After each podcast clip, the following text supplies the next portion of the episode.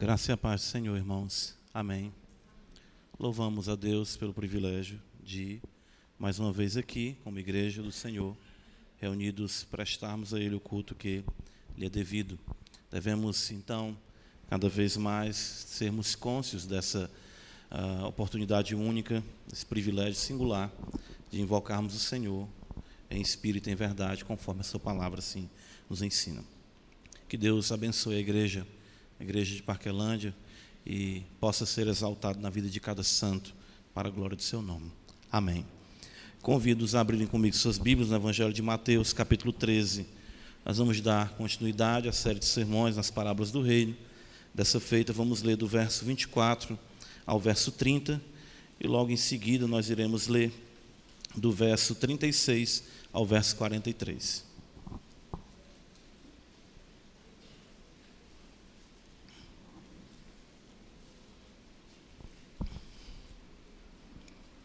Evangelho de Mateus, capítulo 13, verso 24. Diz-nos assim: a palavra do Senhor, Evangelho de nosso Senhor Jesus Cristo.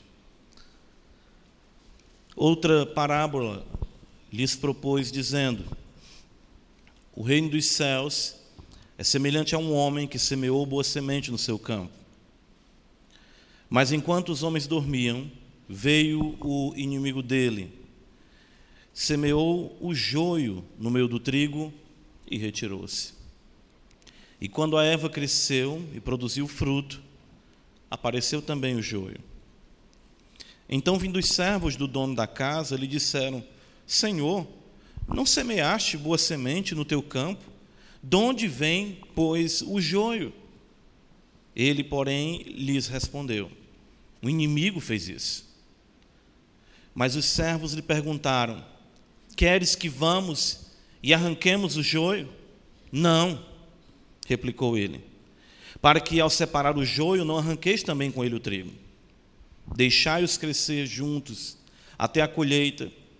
No tempo da colheita, direi aos ceifeiros: Ajuntai primeiro o joio, atai-o em feixes para ser queimado, mas o trigo recolhei-o no meu celeiro. Verso 36. Então, despedindo as multidões, foi Jesus para casa. E chegando-se a ele, os seus discípulos disseram: Explica-nos a parábola do joio do campo. E ele respondeu: Que semeia a boa semente é o filho do homem. O campo é o mundo. A boa semente são os filhos do reino. O joio são os filhos do maligno.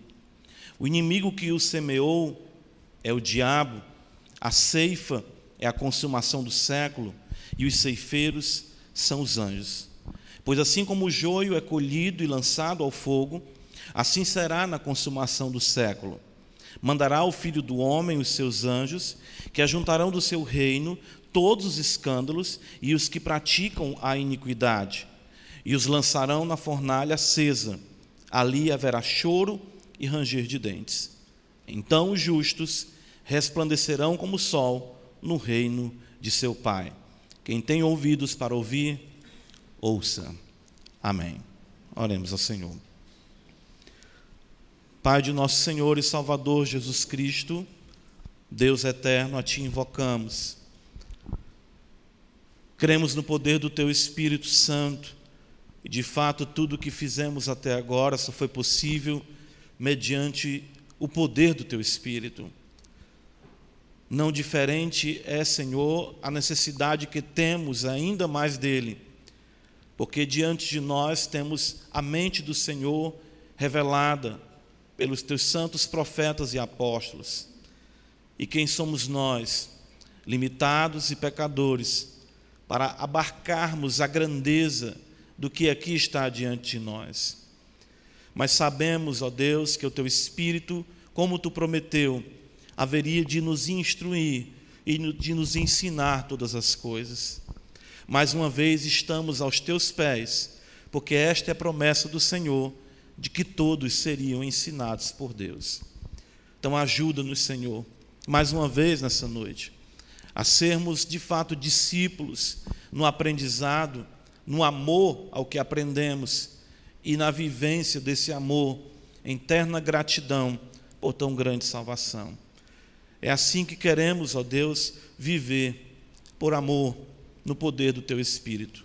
Ajuda a tua igreja, que este amor que foi derramado abundantemente em nossos corações possa ser por nós exercitado e andemos, ó Deus, com ternura, com amor e dedicação a Ti, amando a Tua palavra, a comunhão contigo, a comunhão com os santos, e tendo uma vida autêntica na particularidade do ser de cada um e nas relações legítimas estabelecidas pelo Senhor. Diante de nós, ó Deus, temos uma semana que se inicia, temos uma semana também, ó Deus, que passou, e sabemos que muitas coisas ficamos aquém do que deveríamos ser. E queremos nessa semana, por amor, por dedicação a Ti, vivermos para a glória do Senhor. Fortalece a Tua igreja, não deixa Satanás alcançar nenhuma vantagem sobre nós, que os nossos corações sejam confirmados em santidade e o Teu povo possa ser a cada dia conduzido em triunfo, em santificação, para todos chegarem diante de Ti, conforme também a Tua palavra tem nos prometido. Guarda a tua igreja, Senhor, e nos ajuda por amor de nosso Senhor Jesus Cristo. Magnifica, acima de tudo, o teu nome e a tua palavra, seja o teu filho exaltado, porque assim os santos são edificados e aqueles que ainda não te conhecem, convertidos pelo poder do Espírito Santo. Ajuda-nos, ó Pai, mais uma vez, por amor de Jesus Cristo te oramos. Amém.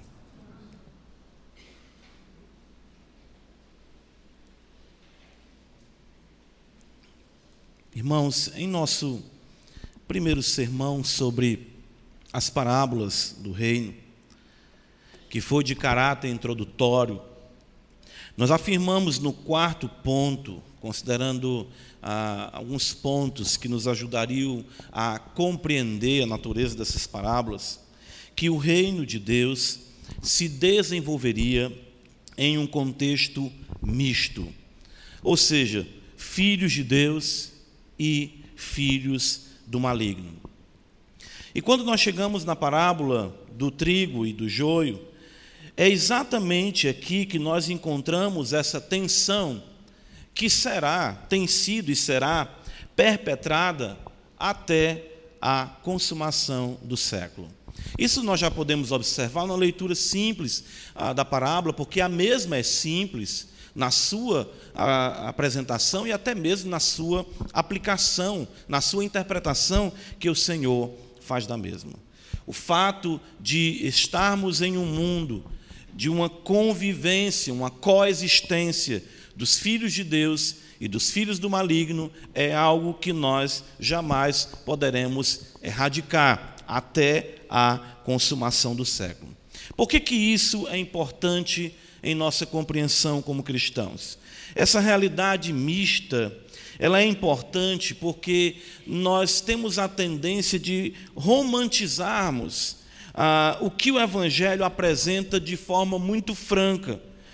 Ou seja, essa coexistência, essa convivência com aqueles que parecem, mas de fato não são filhos do reino.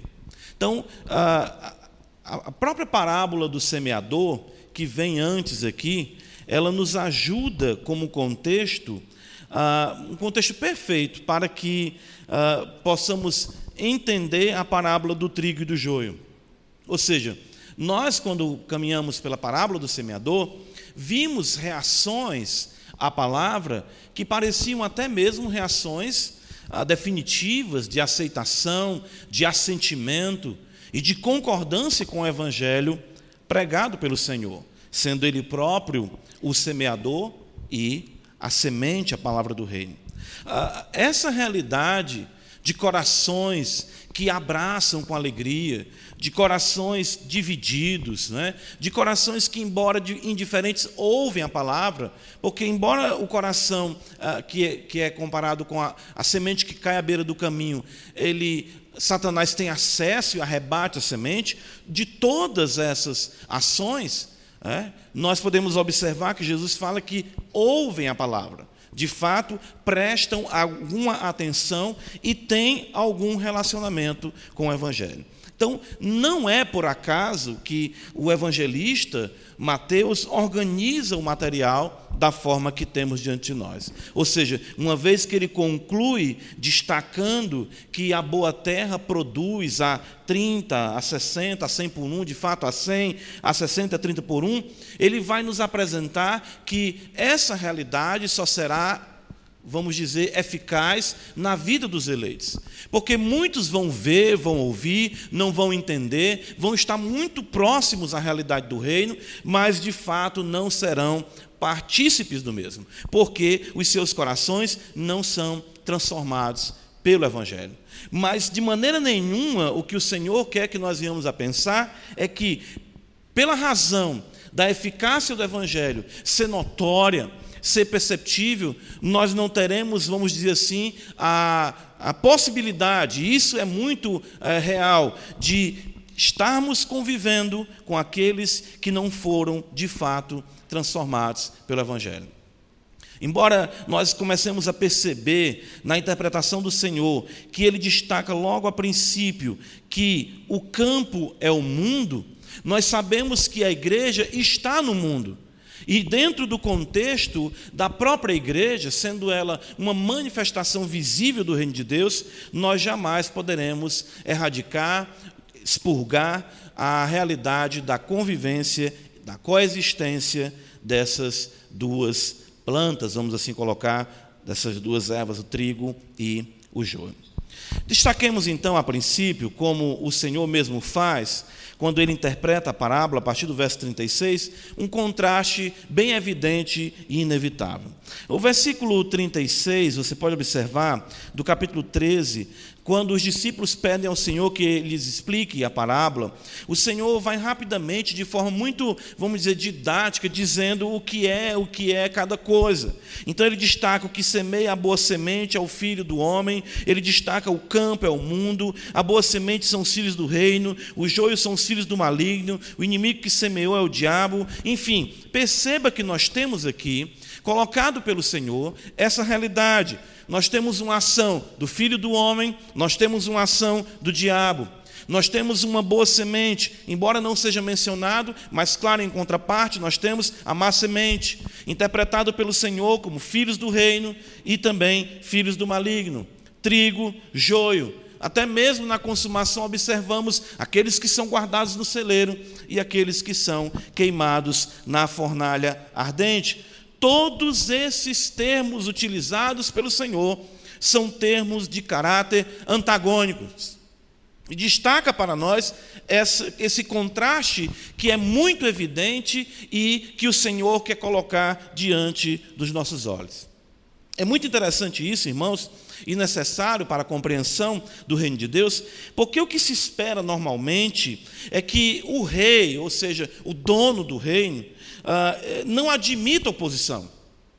Se os irmãos observarem mesmo no registro bíblico, quando Davi está resignando o seu cargo, já está é, entrado em dias e prestes a, a partir, ele chama Salomão e ele diz quais adversários Salomão deveria ter o cuidado, quais erradicar a quem ele deveria vingar, qual sangue ele deveria derramar. Isso era uma prática de que em uma dinastia existisse a preocupação da erradicação de qualquer oposição incipiente àquela dinastia. Então, não é isso que nós observamos aqui. O Senhor não está preocupado com a oposição, nem está temeroso ou até mesmo inquieto com a presença de inimigos, com a presença da oposição do seu reino, de fato, no seu reino. E isso é algo muito importante para nós compreendermos no que concerne ao reino de Deus.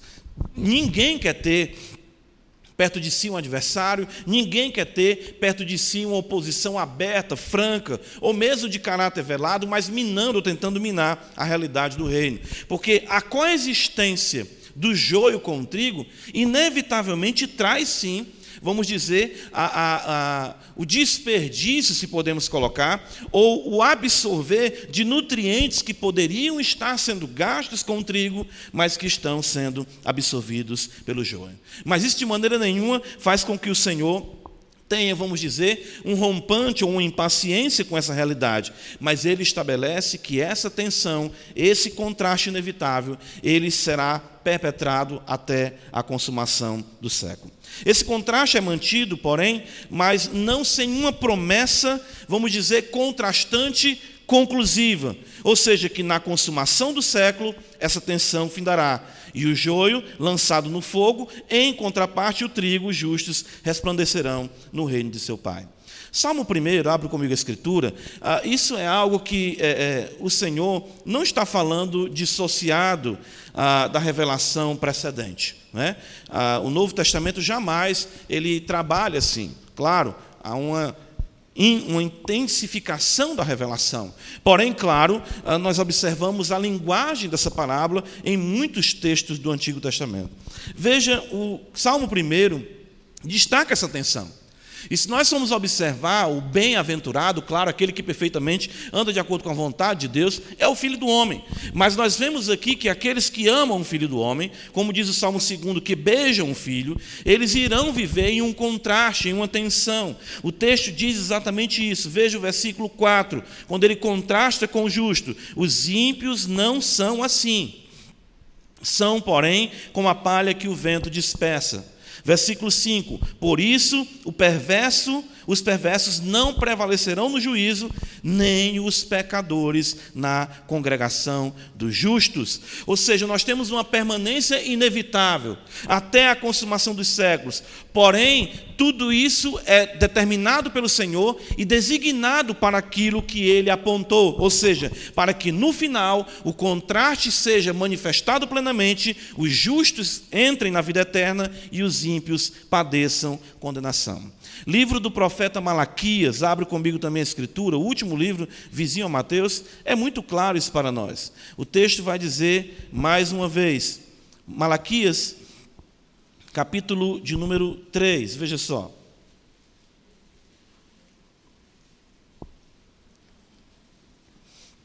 O texto diz assim, versículo de número 18: Então vereis outra vez a diferença entre o justo e o perverso, entre o que serve a Deus e o que não serve.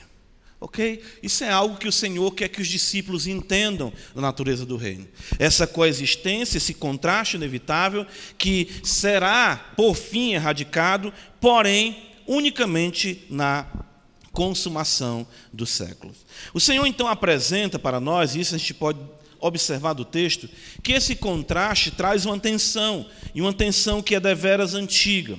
O texto nos diz em Mateus capítulo 13 que o Senhor, ele semeou boa semente, e os homens dormiam, e veio o inimigo dele. Esse enredo, irmãos, não se inicia apenas nos dias de Jesus. Isso é importante nós considerarmos. Creio que nós temos diante de nós aqui uma parábola que abrange toda a extensão do reino, no que concerne ao seu tempo sobre a terra, vamos assim dizer. Ou seja, desde o princípio até a consumação do século. Eu não sei se os irmãos conseguem perceber aqui uma linguagem que nos remete até mesmo para o começo de tudo. O Senhor cria todas as coisas, ele coloca boa semente no mundo, ele cria o homem de acordo com a sua vontade, mas nós vemos o inimigo adentrando ali e semeando exatamente os filhos que lhe pertencem. Isso é bem interessante, ou seja, essa realidade da presença e da atenção, ela é antiga, desde o princípio. Nós observamos até mesmo quando falamos ah, no sermão introdutório que a relação de Caim e Abel estabeleceu um protótipo da realidade que se estabeleceria, ou seja, de que sempre teríamos a tensão entre aqueles que servem a Deus e aqueles que não servem. Isso está estabelecido na, na promessa que o Senhor faz ali em Gênesis 3,15, da semente da mulher e da descendência da serpente. Ou seja, a, a, presença, a ação do maligno em semear aqueles que lhe pertencem é algo que não tem princípio apenas nos dias do Senhor.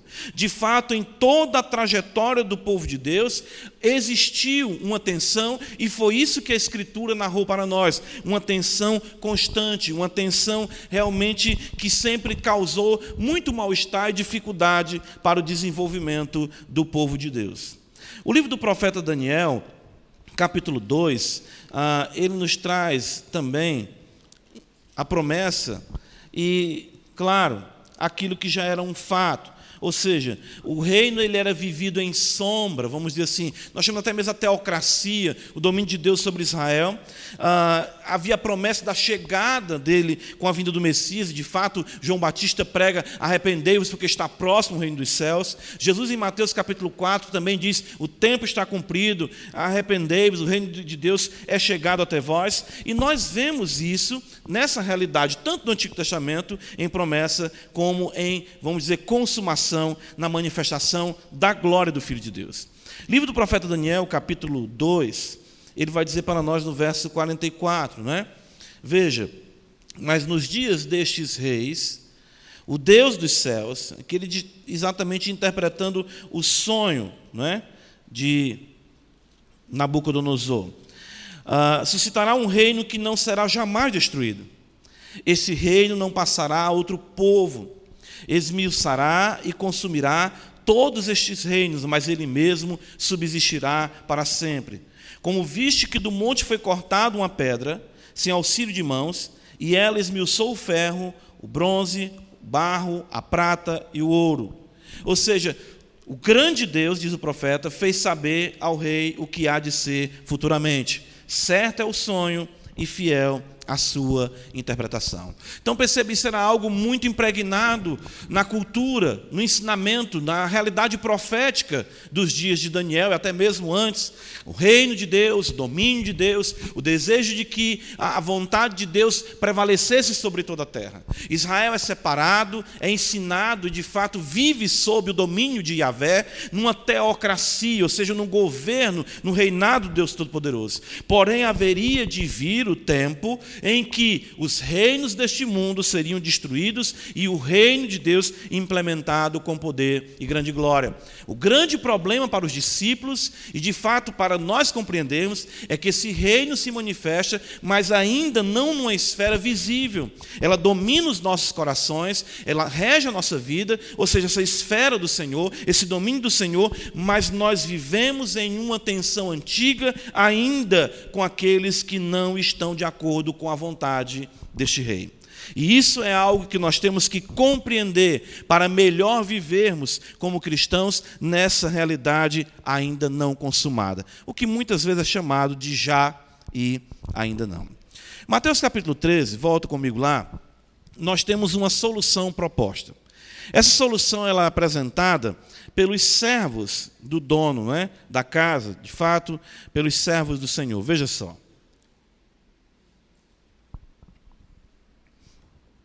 Texto diz assim para nós.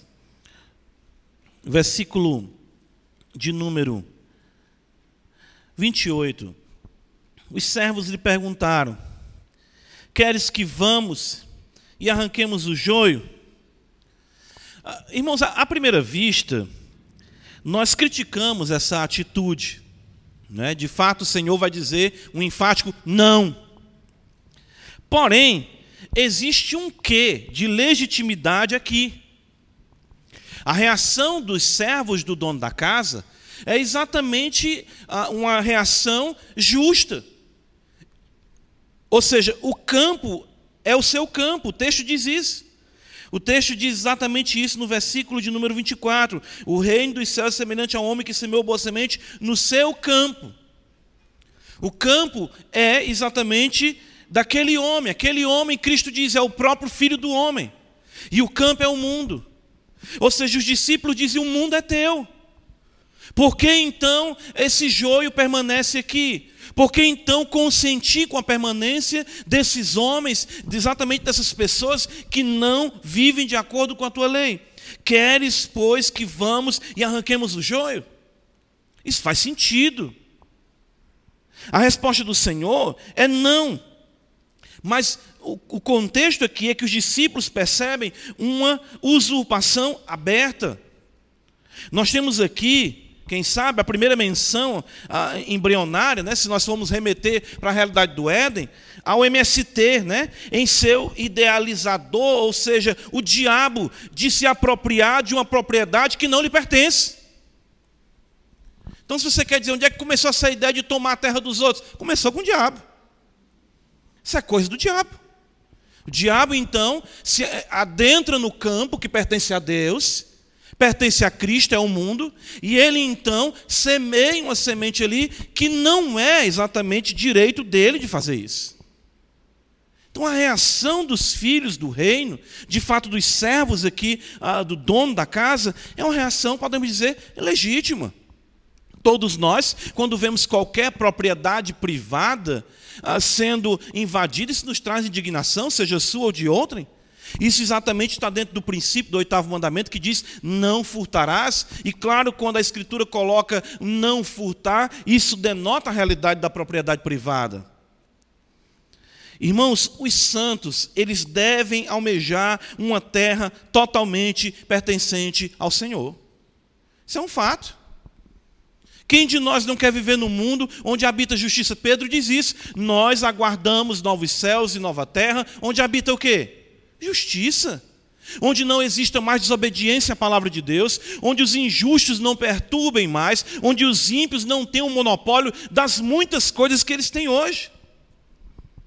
Salmo 24 é um salmo conhecido, diz exatamente isso para nós. Veja, Salmo 24, verso 1. Ao Senhor pertence a terra e tudo que nela se contém, o mundo e o que, os que nele habitam. O campo é do Senhor. A terra é do Senhor, o mundo é do Senhor. Então a reação dos discípulos, aqui, colocando os discípulos, filhos do rei, enfim, não é uma reação ilegítima. É uma reação que se espera. Fizeram isso, Senhor? Não pode. Salmo 125 tem também uma, uma um versículo importante quando é isso, que sempre me trouxe consolo dentro dessa realidade. Quando nós pregamos nos cânticos de romagem, né? Veja o Salmo 125, versículo 3. Diz assim: O cetro dos ímpios, ou seja, o domínio dos ímpios, a figura de cetro, a figura de, de regência, de reinado, o reinado dos ímpios não permanecerá sobre a sorte dos justos, para que o justo não estenda a mão iniquidade. Ou seja, tudo aquilo que os ímpios regem e governam é de forma usurpadora. A regência deles, o domínio deles não é legítimo. Usar a, a, saúde que eles têm, usar o oxigênio que esse mundo tem, as reservas que esse mundo tem, o dinheiro que existe nesse mundo para a impiedade, para se fomentar uma rebelião aberta contra o Senhor, isso é usurpação. Então eu não vejo de forma nenhuma a reação dos discípulos como algo, ah, vamos dizer assim, precipitado. O Senhor não os reprova, que é isso, que é absurdo, não. O Senhor vai trazer uma palavra aqui de prudência, de saber que isso não compete a eles fazer, mas a reação, a indignação, isso é legítimo.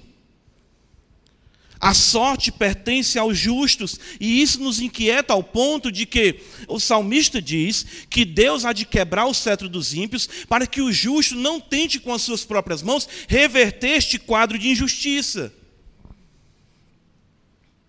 Uma passividade total não se justifica. De fato, o Mestre nos ensinou a orar: venha o teu reino. Isso está logo antes de Mateus capítulo 13, ali em Mateus capítulo 6.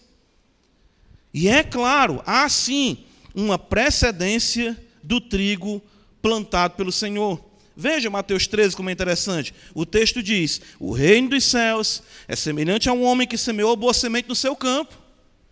Quando Deus cria o um mundo, quando Deus coloca Adão e Eva ali, no fim do sexto dia, diz: E Deus viu tudo quanto tinha feito, e eis que tudo era o quê? Muito bom. Há uma precedência do trigo plantado pelo Senhor. O texto diz que enquanto os homens dormiam, veio o inimigo deles, semeou o joio no meio do trigo. Essa ação do maligno, essa ação dos filhos do maligno, é uma ação totalmente absurda, contrária à vontade de Deus.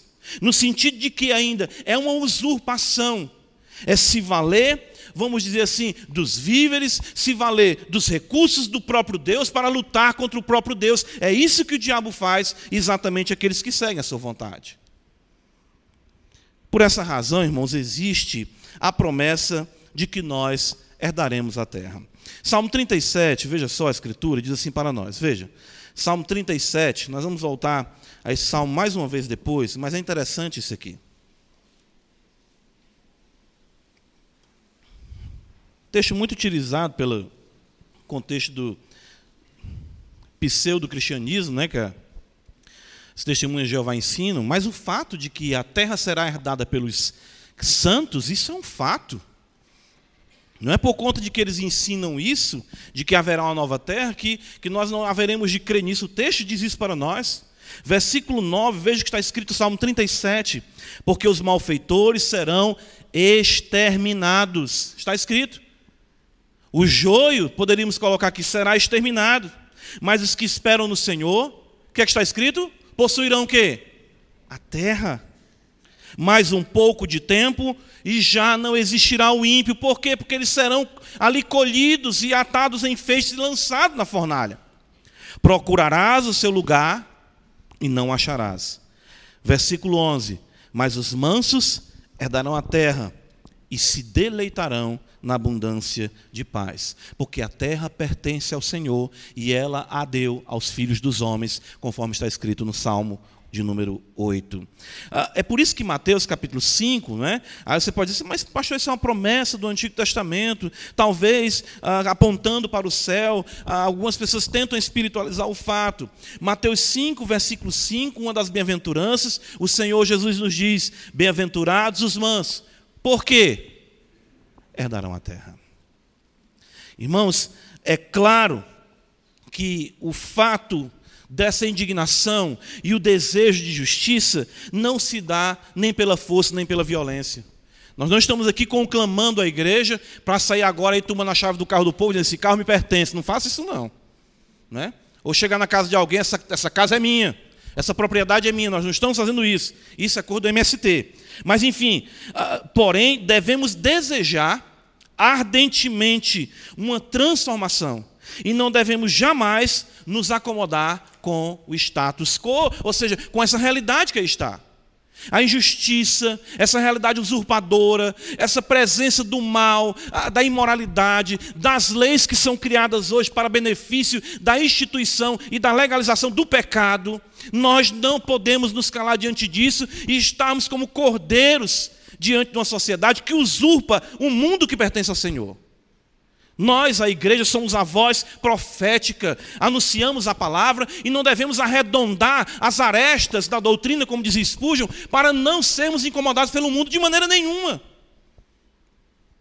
A verdade do Evangelho tem que ecoar e doer nos ouvidos daqueles que não se sujeitam à vontade de Deus, porque o mundo pertence ao Senhor, a terra que Ele criou, e nós não podemos de forma nenhuma ficarmos amedrontados diante dessa realidade, porque virá o dia em que o cetro do ímpio será quebrado, e nós devemos continuar proclamando a palavra de Deus para que de forma nenhuma as trevas prevaleçam sobre esse mundo. Jamais devemos usar essa parábola para justificar a permanência aberta ou o crescimento vertiginoso do joio no meio dos santos. É outra coisa também que ah, é mal compreendido na parábola. Ou seja, as pessoas dizem: não, está aí, o Senhor diz: deixa o joio, não mexe com o joio, deixa o joio quieto. Se assim fosse, o que fazer com as passagens que claramente ensinam a disciplina eclesiástica? Evangelho de Mateus, capítulo 16, Jesus ensina isso. Evangelho de Mateus, capítulo 18, está ali também a realidade da igreja. 1 Coríntios, capítulo 5, Paulo manda que se expulse o irmão imoral.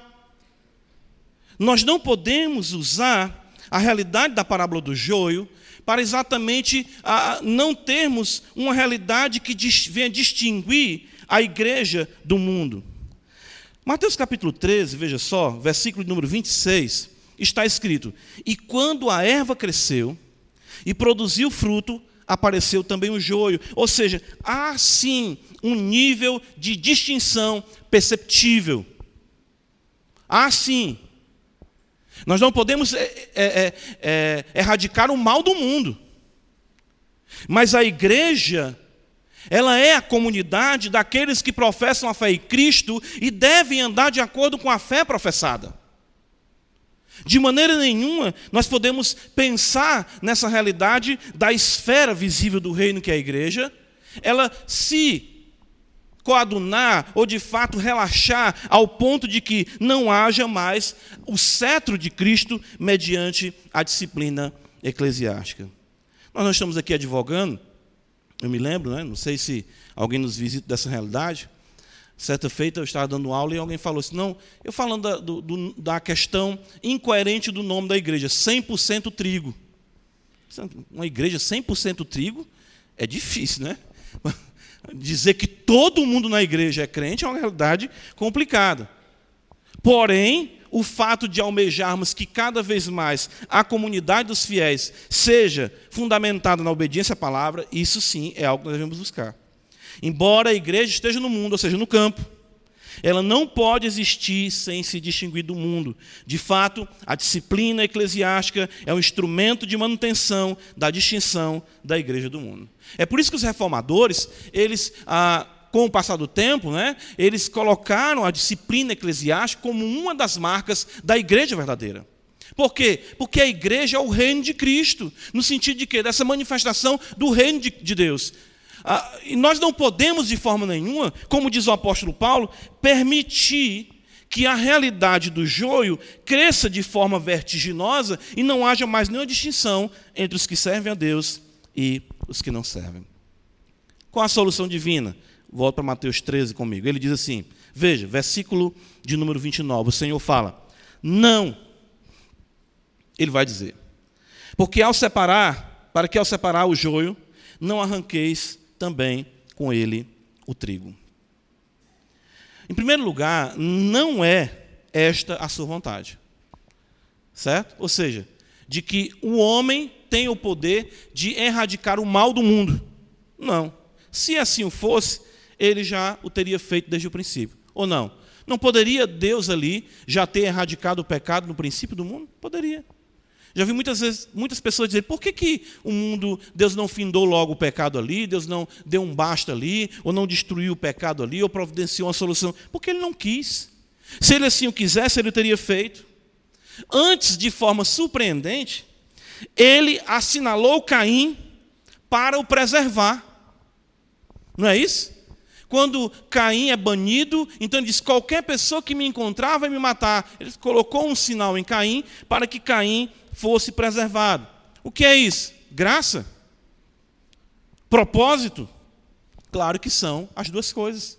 A graça comum de Deus, a paciência de Deus, a longanimidade de Deus, mesmo para com aqueles que não lhe obedecem à palavra. O propósito de Deus, ou seja, por mais que nós não venhamos a compreender a realidade dos ímpios, a realidade do joio, e até mesmo no contexto da igreja, quando não é possível se discernir plenamente, ela tem o objetivo ser utilizado por Deus para manifestar a sua paciência e a, claro, transformação dos filhos de Deus nessa paciência também. Por mais dedicados, irmãos, que nós venhamos a ser, nós podemos nos equivocar. É aqui que entra o juízo precipitado. Mateus capítulo 7, volta comigo, veja. O texto diz assim para nós: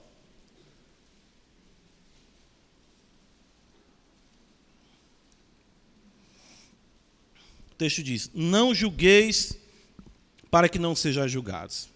E aí, deixa aberto esse texto, vamos ler ainda mais alguma coisa. Algumas pessoas vão dizer: Não se pode julgar ninguém. Mas espera aí. No versículo 6, Jesus fala: Não deis aos cães o que é santo, nem lanceis ante os porcos as vossas pérolas. Como posso eu classificar um cão e um porco sem julgar exatamente quem são essas pessoas? Isso está dentro do contexto de análise, de percepção. É dado isso à igreja, o discernimento. O apóstolo Paulo diz isso, que nós devemos nos examinar a nós mesmos. E que a igreja de Deus, ela deve sim ter o critério para não dar as coisas santas de Deus aos cães, nem exatamente as vossas pérolas aos porcos, como nos apresenta aqui a palavra do Senhor. Há uma vivência inevitável com o joio. Isso dentro dos propósitos divinos. E que muitas vezes nós vamos precisar aplicar exatamente a disciplina, quando se torna evidente a realidade da natureza do porco ou do cão, ou seja, de vidas não transformadas, afirmando e professando a fé em Cristo, mas em dados momentos nós teremos a dificuldade nesse discernimento. 1 Coríntios capítulo 5, Paulo vai dizer algo que eu creio que melhor do que o que eu estou aqui afirmando, Paulo coloca de forma perfeita, claro ele vai dizer exatamente o seguinte: veja, 1 Coríntios 5, versículo 9, o apóstolo vai dizer: Já em carta, 1 Coríntios 5, 9, vos escrevi que não vos associasseis com os impuros. Certo? Agora veja o que Paulo diz. Refiro-me com isto, não propriamente aos impuros deste mundo, ou aos avarentos, ou roubadores, ou idólatras. Pois neste caso teria saído do mundo. Se você não se relacionar com nenhum ímpio, você teria que ser um extraterrestre. Não tem como você ir comprar alguma coisa, ou vender alguma coisa, ou andar pelas ruas e não cruzar, não falar, não se relacionar com pessoas que são impuras, ah, avarentos, roubadores, idólatras e assim por diante. Mas veja o equilíbrio que Paulo traz dessa realidade. Mas agora vos escrevo que não vos associeis com alguém que, dizendo-se irmão, olha a distinção, foi impuro, avarento, ou idólatra, ou maldizente, ou beberrão, ou roubador. Com esse tal, nem ainda com mais. Então vemos aqui essa, essa realidade do joio, vamos dizer, né? portas afora da igreja, e a realidade desse joio, identificável, portas adentro da igreja, de alguém que dizendo-se irmão. Veja o versículo 12, Paulo fala: Pois com que direito haveria eu de julgar os de fora? Não julgais vós os de dentro? Os de fora, porém, Deus os julgará. Expulsai, pois de entre vós, o malfeitor. É por isso que eu falei, no ponto anterior, que a solução proposta pelos discípulos, ali pelos filhos do reino, não é de toda equivocada. Queres, Senhor, que tiremos e tudo. Havia uma precipitação, havia necessidade de instrução. E é isso que a verdade apostólica nos traz, de forma mais madura, com os apóstolos aqui, comissionados pelo Senhor. Isso aqui é perfeito. Na nossa relação com o joio, portas afora, e quando ele adentrar o joio e pousar de religioso, portas adentro. Jesus fala: deixai-os crescer juntos, até, ele diz, é a longanimidade, irmãos, o cuidado para com os filhos do reino. O que Jesus está preocupado, veja em Mateus capítulo 13, ele vai dizer para nós, no versículo de número 29. Não, replicou ele, para que ao separar o joio, não arranqueis também com ele o trigo. A preocupação, se podemos assim colocar, do Senhor, é por causa dos eleitos. Daí sim, claro, o critério, o cuidado, a ternura. É por isso que Jesus, quando preceitua a realidade da disciplina, ele estabelece passos a serem dados. A persuasão, a busca do arrependimento, a confrontação, para que exatamente não aconteça de se arrancar o trigo junto com o joio. Mas de forma nenhuma a parábola, a solução divina consiste em deixar as coisas à deriva. Não. Há uma solução criteriosa, estabelecida pela instrumentalidade que o Senhor deixou para a igreja, as chaves do reino que ligam e desligam aqueles que afirmam estar no reino ou aqueles que de fato não estão pelo seu procedimento contrário à palavra. Mateus 13, então, o Senhor vai mostrar para nós ainda a solução, então, ela é pertinente, veja só, aos anjos. O texto diz, Mateus 13, versículo de número 41. Mandará o filho do homem os seus anjos.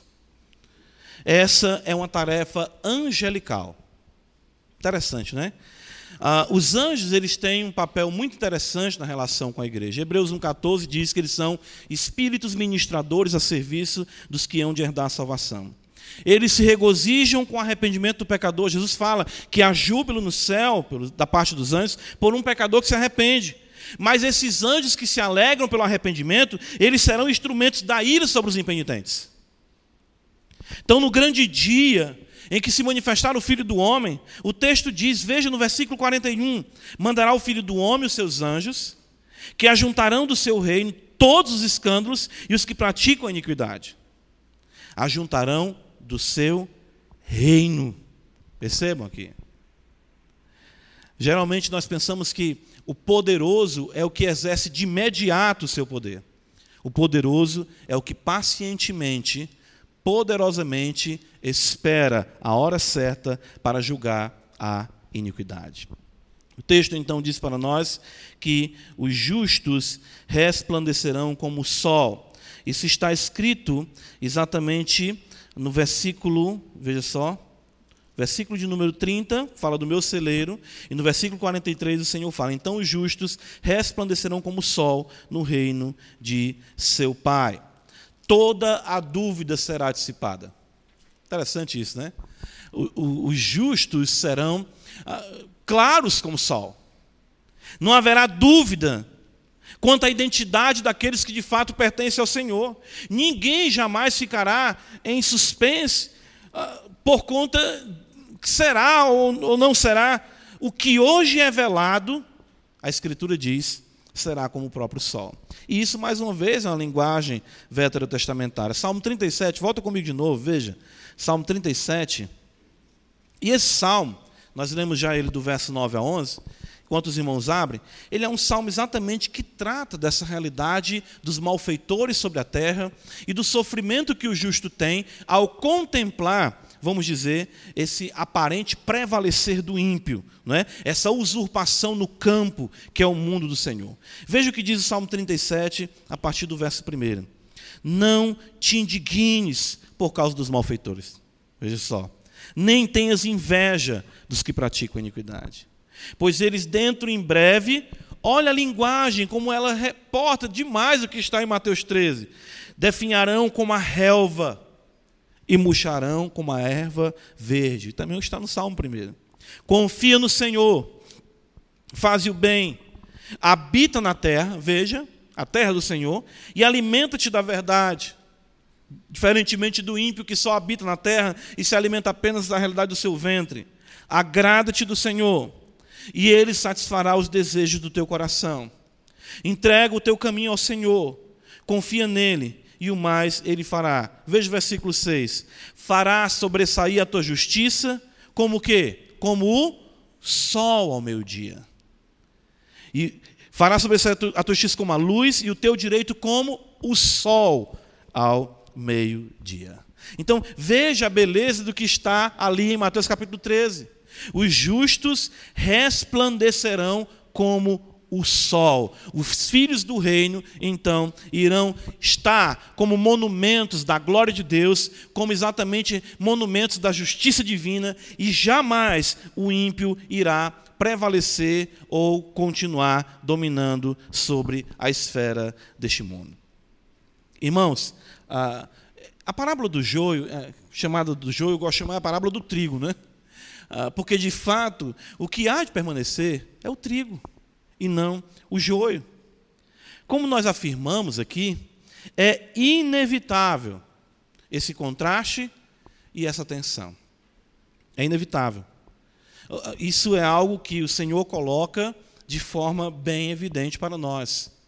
fato da palavra ser semeada, o fato do evangelho ser atraente, de muitas maneiras ele é atraente para muitas pessoas, mas nem todas as pessoas de fato são transformadas pelo evangelho. Ouvir a palavra, se alegrar com a palavra, como diz a escritura, temporariamente, ter um coração dividido, ah, isso é algo que, lamentavelmente, acontece com muita frequência. Quantas e quantas pessoas nós já conhecemos, que já afirmaram crer em Cristo, isso nem mesmo aqueles que são tidos como expoentes da fé cristã estão distantes dessa realidade. Muitos abraçam a verdade, muitos se regozijam com o tempo com ela, mas de fato não permanecem. É inevitável esse contraste, é inevitável essa tensão. O mistério do reino dos céus, ele permite é essa a realidade do reino. A coexistência de ambos. Justos e injustos. Certo? Justos e injustos. Que alguém permaneça na igreja a vida toda sendo injusto, é possível. Às vezes essa pessoa tem até um comportamento exemplar. A moral e a ética do evangelho é tão atraente para essa pessoa que ela está acima de qualquer censura. Até mesmo da censura eclesiástica. Isso é algo misterioso para a realidade do reino. Por isso que ah, o que nós devemos ter o cuidado é que jamais nós viemos nos acomodar na incerteza de quem nós somos. Isso não pode ser algo que eu tenho que ter em suspense, ou seja, será que eu sou? Será que eu não sou? Não, o poder do evangelho, a ação do evangelho é uma questão de natureza transformada. Isso é importante. Trigo não vira joio e joio não vira trigo. Jamais.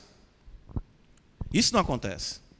Eu posso até, por um dado tempo, como isso foi uma realidade com todos nós, ter um comportamento assim, mas a natureza dada por Deus, ela é a natureza divina, ou seja, o Senhor nos amou com eterno amor. O profeta Isaías é interessante que ele não diz assim: todos nós andávamos desgarrados como bodes. Ele não diz isso. Ele diz: Todos nós andávamos desgarrados como ovelhas. Mesmo quando você estava lá no mundo, você já era ovelha dele.